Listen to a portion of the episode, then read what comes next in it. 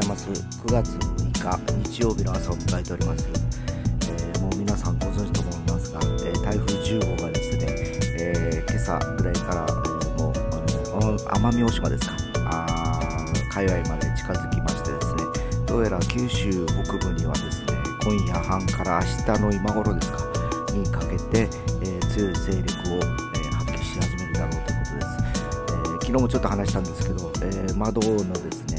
飛ばないようにですねテープを貼ったりだとか、えー、段ボール貼り付けたり我が家もしてますけど、えー、何分今どこにも物資が売ってなかったりするんでですねとにかく家にあるゴミだとか全部家に入れ家の中に取り込んでですね、え、しっかりとした準備で、え、しておきたいなと思ってるところです。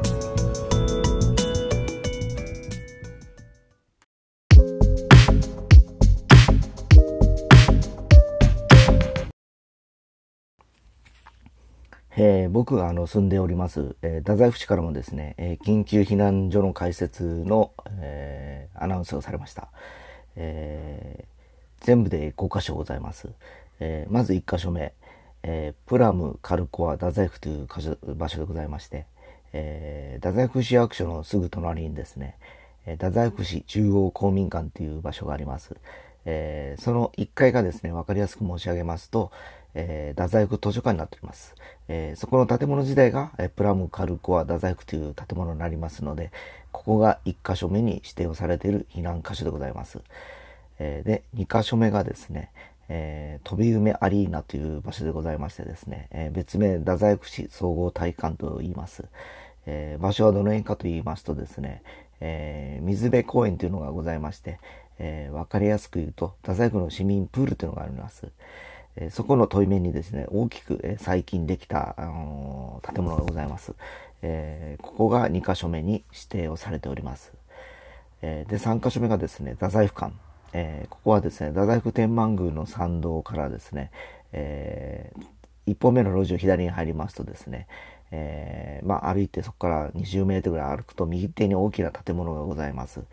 えー、そこが3箇所目に、えー、指定されてる太宰府館というところでございます。で、えー、その次に指定されている場所がですね、生き生き情報センターと言います。えー、ここはですね、一番もしかしたらアクセスがいい場所なのかもしれません。えー、西鉄のですね、五条駅の、えー、真裏に大きな建物があります。えー、その建物全部が生き生き情報センターという形になりますので、まあ、今日一応西鉄電車も夕方ぐらいまでは動くのかな。え、もしあの、太宰府の方、お住まいの方は大体下りの駅からですね、え、太宰府の駅っていうところが、え、多分利用される駅の大半だと思うんでですね、え、まあ、あの、ここに行かれる場合は西鉄でも行けますので、え、行かれるといいかなと思います。えー、で、えー、5箇所目、最後目、最後がですね、南コミュニティセンター、えー、太宰府南小学校内にこれあるんですけど、わかりやすく言うと高尾がございましてですね、えー、サンゴセのバイパスからちょっとラーメン屋だとか、あの、自由空間というインターネットカフェがあります。えー、その先にあパチンコ屋台のちっちゃい路地を左に入っていくとですね、えー、ずーっと行くと太宰府高校があるんですけど、えー、しばらく行くと信号がありまして、それを左手に登っていくとですね、えー、信号もう一歩先かな。えー、要はあの、バス停があるんですね。あの、太宰高校っていうところの手前に。そこから左手に上がっていくとですね、太宰府南小学校っていうのがございます。えー、ですから、そこの中に一応南コミュニティサコミュニティセンターというのが開設されているようです。えー、で、どうやら今日のですね、午後1時から、えー、自主、えー、避難所というところを開設するというふうにあの昨日言われておりましたのでですねちょっと我が家も場合によってはですね年寄り2人をちょっと連れて行こうかなと思ったりしております、えー、どうしてもあの昨日の夜もですね、えー、奄美大島のラジオだとか聞きながらですね、えー、やっぱりあの時間を追うごとにだんだんだんだんあのあの、企業に危険な状況だっていうのが分かってきましたのでですね、えー、本当あの、空振ってもいいので、ちょっと準備だけはあの、きっちりしておいた方がいいのだろうなと思います。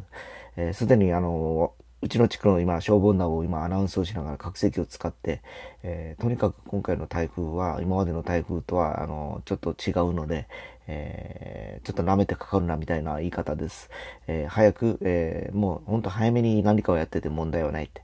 いうふうにずっとさっきからずっと、あの、拡声器をで街の中を走っております。えー、で皆様もですね、まあ、これを聞いてる方が太宰府の方以外の方もいらっしゃるかもしれませんが、えー、まあ、もしあの、聞かれてる方はですね、えー、他にも避難箇所はございます。え、それはまあ、あの、最寄りのですね、あの、ハザードマップというのが太宰府市の市役所にございますので、あ市役所のホームページにございますので、えー、自分が住まわっている地区のですね、校区を見ながらですね、そこを見てると、あ見るとですね、まあ、今回は風水害というのに該当するので、風水害に、えー、対応している、えー、避難箇所に、えー、避難されるような、した方がよろしいかと思います。え、何事もちょっと本当前倒しで動いた方が今回はよろしそうなので、え、まずは、え、今日はですね、えちょっと情報という形で、え我が町のですね、避難箇所の解説ということで、その話をさせていただきました。